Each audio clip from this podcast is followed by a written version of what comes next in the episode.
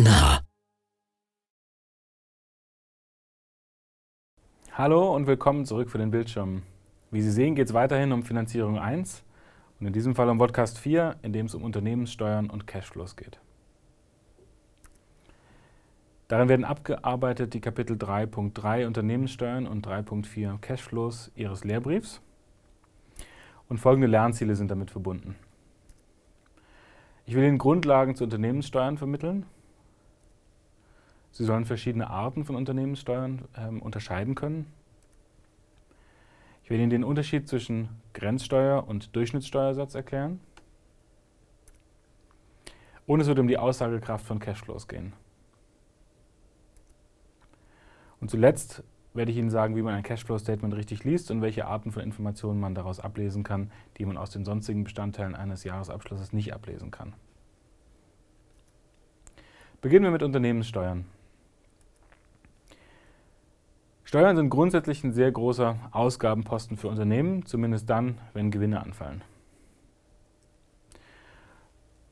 Und jetzt habe ich eine Definition aus der Abgabenordnung, Paragraph 3 Absatz 1 Abgabenordnung gewählt. Steuern sind Geldleistungen, die nicht eine Gegenleistung für eine besondere Leistung darstellen und von einem öffentlich-rechtlichen Gemeinwesen zur Erzielung von Einnahmen allen auferlegt werden, bei denen der Tatbestand zutrifft, an den das, das Gesetz die Leistungspflicht knüpft. Sprich, es wird etwas dafür bezahlt, es wird etwas bezahlt und es gibt aber nichts dafür, also nichts Konkretes in einer besonderen Leistung, also ohne Gegenleistung. Es wird bezahlt an ein öffentlich-rechtliches Gemeinwesen, an Bund, an Länder, an Kommunen. Ähm, und bezahlen muss der, bei dem der Tatbestand zugrifft, zu, äh, zutrifft, an den das Gesetz äh, geknüpft ist, also der diese Voraussetzung erfüllt, die Voraussetzung für diese Steuer ist. Und das ist auch der wesentliche Unterschied zu Gebühren und Beiträgen, weil bei Gebühren und bei Beiträgen, da kriegen Sie eine Gegenleistung, ähm, anders eben als bei Steuern. Was sind unternehmensrelevante Gewinnsteuern? Gibt es verschiedene Arten. Die erste und wesentliche ist die Körperschaftssteuer.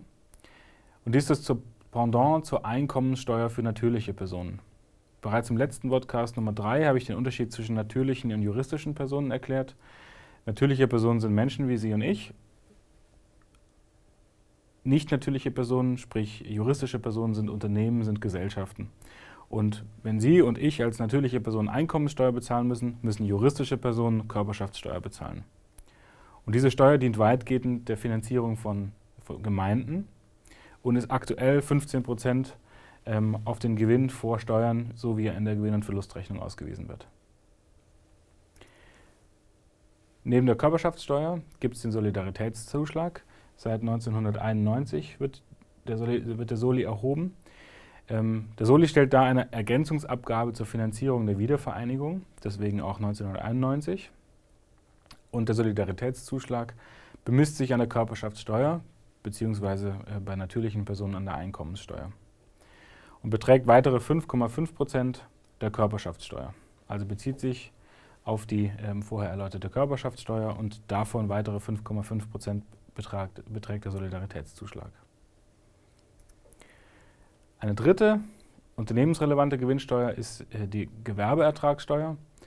Das ist eine bundesweite Erhebung. Ähm, die Höhe ist allerdings durch die Einheit, durch die individuelle Gemeinde festzulegen. Und ähm, die Formel, mit der die Gewerbesteuer ermittelt wird, ist äh, eine Messzahl mal einen Hebesatz mal Ergebnis vor Ertragssteuern. Ergebnis vor Ertragssteuer kommt offensichtlich aus der Gewinn- und Verlustrechnung. Die Messzahl beträgt 3,5 Prozent. Und der Hebesatz, der ist eben durch die Gemeinde festzulegen und könnte zum Beispiel 250 Prozent sein oder 200 Prozent. Wenn er 200 Prozent wäre, dann wäre die Gewerbesteuer 3,5 Prozent mal 2, also 7 Prozent mal Ergebnis vor Ertragssteuer. So setzt sich die Gewerbeertragssteuer zusammen. Kommen wir zum Thema Grenzsteuersatz und Durchschnittssteuersatz.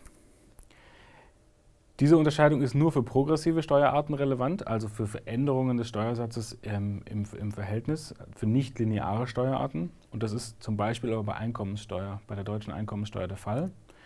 Und ich will Ihnen das an einem Beispiel erklären. An der Y-Achse ähm, trage ich den Steuersatz ab. T steht für Steuer und wir sprechen über Prozente. Auf der x-Achse trage ich ab ähm, das zu versteuernde Einkommen in Euro. Jetzt ist es so, dass es in Deutschland aktuell einen Freibetrag gibt, ungefähr in Höhe von 8000 Euro. Bis dahin müssen Sie gar keine Steuern bezahlen. Sprich, die Kurve verläuft hier. Und ab dann nimmt aber der progressive Verlauf der Einkommenssteuer zu. Und in Höhe Ihres Einkommens, wenn denn hier beispielsweise 20.000 Euro sind, hier sind ähm, 30.000, verändert sich auch der Prozentsatz, den Sie bezahlen müssen.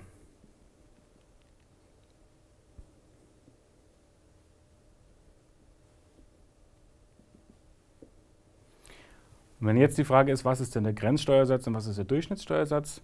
Für den Grenzsteuersatz nehmen Sie eine konkrete Linie, etwas dünner vielleicht beim nächsten Mal. Und diese Schnittmenge, das ist genau, das ist der Steuersatz, den Sie für den weiteren, für den nächsten zusätzlichen Euro bezahlen müssen und das ist der Grenzsteuersatz.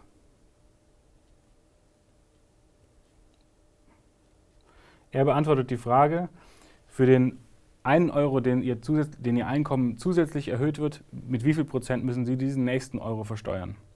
Der Durchschnittssteuersatz im Gegensatz dazu setzt sich zusammen aus Summe des Einkommens, was Sie erzielt haben, durch die Summe der Steuern, die Sie bezahlt haben. Weil eben jeder einzelne Euro einen anderen Steuersatz hat, inklusive der 0% äh, Steuer bis zum Freibetrag von 8.000 Euro. Und so kommen Sie auf den Durchschnittssteuersatz. Kommen wir zu einem ganz anderen Thema, Cashflows. Das Cashflow-Statement ist Teil des Jahresabschlusses neben der Bilanz und ähm, der Gewinn- und Verlustrechnung, wird häufig auch als Kapitalflussrechnung bezeichnet, ähm, wobei das ein häufig irreführender Begriff ist, weil es eigentlich genau nicht um Kapital geht, sondern um liquide Mittel. Und das Cashflow-Statement stellt da die Veränderung der liquiden Mittel über den Betrachtungszeitraum. Und Grundsätzlich unterscheiden wir drei Einflussbereiche auf den Cashflow. Das, die operative Geschäftstätigkeit, also das Geschäft mit den Kunden, wo sie Einzahlungen aus Umsätzen erzielen. Cashflow-Veränderungen, die sich aus Investitionen oder Desinvestitionen ergeben, also wenn Sie als Unternehmen neue Maschinen kaufen, Grundstücke und Gebäude verkaufen, ähm, also Investitionen und Desinvestitionen tätigen und da Ein- oder Auszahlungen daraus erzielen.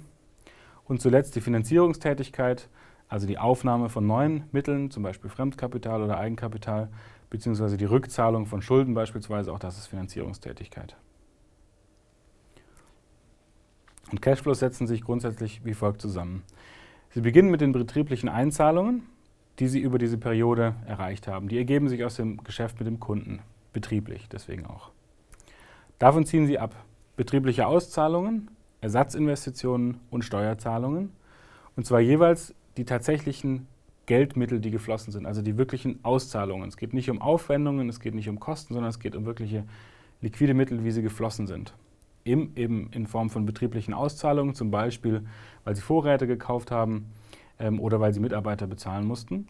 Oder das zweite sind Ersatzinvestitionen, wenn sie eben Maschinen, die abgenutzt sind, ersetzen müssen durch neue Maschinen, dann sind das Ersatzinvestitionen und Steuerzahlungen, wenn sie also an den Fiskus Geld überweisen müssen.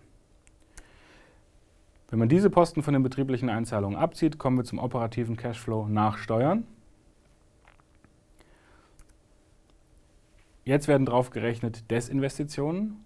Draufgerechnet deswegen, weil aus Desinvestitionen natürlich Mittel frei werden. Wenn Sie alte Maschinen verkaufen zu Restbuchwerten oder zu Restmarktwerten, bekommen Sie Einzahlungen. Deswegen wird, äh, erhöht sich der Cashflow. Und wir ziehen darum wiederum ab Geld, was wir ausgeben für Wachstumsinvestitionen, also für neue Grundstücke, neue Gebäude, neue Maschinen, äh, neue Tochtergesellschaften, ähm, neue, was auch immer sie kaufen und fürs Wachstum eben investieren. Diese Auszahlungen werden abgezogen und dann bleibt übrig der Free Cashflow. Und dieser Free Cashflow, der ist eben free, weil Sie sowohl Investitionen davon getätigt haben, ähm, als auch die ganzen betrieblichen Zahlungen schon drin sind. Also der ist frei zur Verwendung. Und dann gibt es grundsätzlich drei Arten, wie Sie den verwenden können.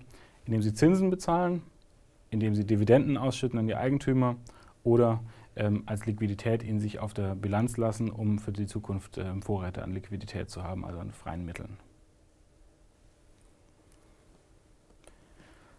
Und wenn wir uns das angeschaut haben, diese Cashflows, die ich gerade gesagt habe, ähm, dann geht es um jetzt, mir um die Aussagekraft von Cashflows und hier will ich beispielhaft einfach nur darstellen, wie man so ein Cashflow-Statement lesen kann und was man daraus ablesen kann, was sonst in den sonstigen Bestandteilen des Jahresabschlusses, also Gewinn- und Verlustrechnung und Bilanz, nicht ablesbar ist. Wir betrachten uns ein Unternehmen A, was zu Beginn der Periode, die wir betrachten, einen gewissen Bestand an Finanzmitteln hat, also an Geld, was auf Konten liegt. Dann kommt Cashflow aus Geschäftstätigkeit und Sie haben gesehen, das nimmt zu. Das bedeutet, wir haben Einzahlungen aus der Geschäftstätigkeit, also ähm, haben wir mehr Einzahlungen als Auszahlungen im Geschäft mit unseren Kunden und dadurch steigt unser Finanzmittelbestand. Dann nimmt unser Finanzmittelbestand ab, weil wir investieren. Bedeutet, wir tätigen Wachstumsinvestitionen. Das Unternehmen scheint in, in die zukünftige Wachstum und Ertragskraft des Unternehmens zu glauben und gibt Geld für Maschinen oder ähm, sonstige Investitionen aus. Dann wächst unser äh, Finanzmittelbestand zwar wieder, und zwar aus Finanzierungstätigkeit. Das kann sein, weil ein neuer Kredit aufgenommen wird oder weil ein neuer Eigentümer mit an Bord kommt, der ähm, freie Mittel mitbringt, die eben zukünftig verwendet werden können. Im Resultat haben wir einen gewissen Finanzmittelbestand zum Ende der Periode. Jetzt vergleichen wir dazu den Cashflow von Unternehmen B, was mit dem gleichen Finanzmittelbestand äh, beginnt, dann allerdings aus der Geschäftstätigkeit Auszahlungen hat, sprich die Auszahlungen sind höher als die Einzahlungen aus der Geschäftstätigkeit, was entweder heißt, dass die Preise sehr schlecht sind, sodass wir, es uns eigentlich mehr kostet, als es uns bringt, wenn wir Umsatz mit unseren Kunden machen, oder ähm, dass äh, aus irgendwelchen Gründen die, die Marktsituation so schlecht ist, dass wir auf jeden Fall Geld verbrennen im Grunde durch die operative Geschäftstätigkeit. Dann kommt ein sehr großer Mittelzufluss durch Investitionstätigkeit. Das bedeutet in dem Fall, wenn Mittel einfließen aus Investitionen, dass Desinvestitionen vorliegen. Das heißt, scheinbar hat dieses Unternehmen äh, Maschinen oder Grundstücke oder Gebäude im großen Stil verkauft, um freie, äh, freie Mittel zu generieren was ähm, kritisch zu beurteilen ist, weil das ja offensichtlich heißt, dass man sich von gewissen Geschäftsteilen verabschiedet. Ähm, denn wenn man die Maschinen nicht mehr hat, kann man dem Geschäft auch nicht mehr nachkommen. Und dann gibt es aus Finanzierungstätigkeit wiederum eine Reduktion ähm, der Finanzmittel, was zum Beispiel sein kann, dass sich der Eigentümer ähm, Dividenden im großen Stil, ausgeschüttet hat oder dass ähm, Kredite beglichen werden mussten, weswegen dem Unternehmen liquide Mittel entzogen werden. Im Ergebnis, und das ist eben das Interessante, im Ergebnis ist dieser Bestand an Finanzmitteln und dieser Bestand gleich zu, zu, Ende der Periode und auch zu Beginn der Periode ist der Bestand gleich bei Unternehmen A und B. Aber während Unternehmen A operativ, Gewinn, operativ Einzahlungen erzielt, in Wachstum investiert und neue Mittel aufnimmt, das ist eine Wachstumsstory, eine Story, die zeigt, dass das Unternehmen an die Zukunft glaubt, hat Unternehmen B offensichtlich große Probleme, weil es im operativen Geschäft Geld verbrennt seine Maschinen verkauft und ähm, dann vielleicht sich auch noch das Geld ausschüttet an die Eigentümer, also eine, eine ähm, Exit-Strategie wohl verfolgt wird vom Eigentümer. Das zeigt, dass Unternehmen A sehr viel gesünder als Unternehmen B ist. Das könnten Sie aus der Bilanz und aus der Gewinn- und Verlustrechnung aber nie ablesen, weil diese Positionen eben genau gleich sind und in der Bilanz tauchen nur diese Positionen auf. Und deswegen ist das Cashflow-Statement wichtig und deswegen muss man das auch lesen können, um sich einen Eindruck über Unternehmen machen zu können. Ich fasse zusammen. Ich habe Ihnen erläutert, welche Unternehmenssteuern es in Deutschland gibt und einige Grundlagen dazu erklärt. Wir haben über verschiedene Arten von Unternehmenssteuern gesprochen. Ich habe Ihnen den Unterschied zwischen Grenz- und Durchschnittssteuersatz erklärt, der bei progressiven Steuerarten relevant ist, wie der Einkommenssteuer in Deutschland zum Beispiel. Und es ging um die Aussagekraft von Cashflows und wie man diese richtig liest äh, im Sinne eines Cashflow-Statements. Vielen Dank. Als Ausblick bleibt mir zu, festzuhalten, dass die nächsten beiden Podcasts wird es um Finanzkennzahlen ähm, gehen und ich bin schon gespannt, äh, wie Sie das finden.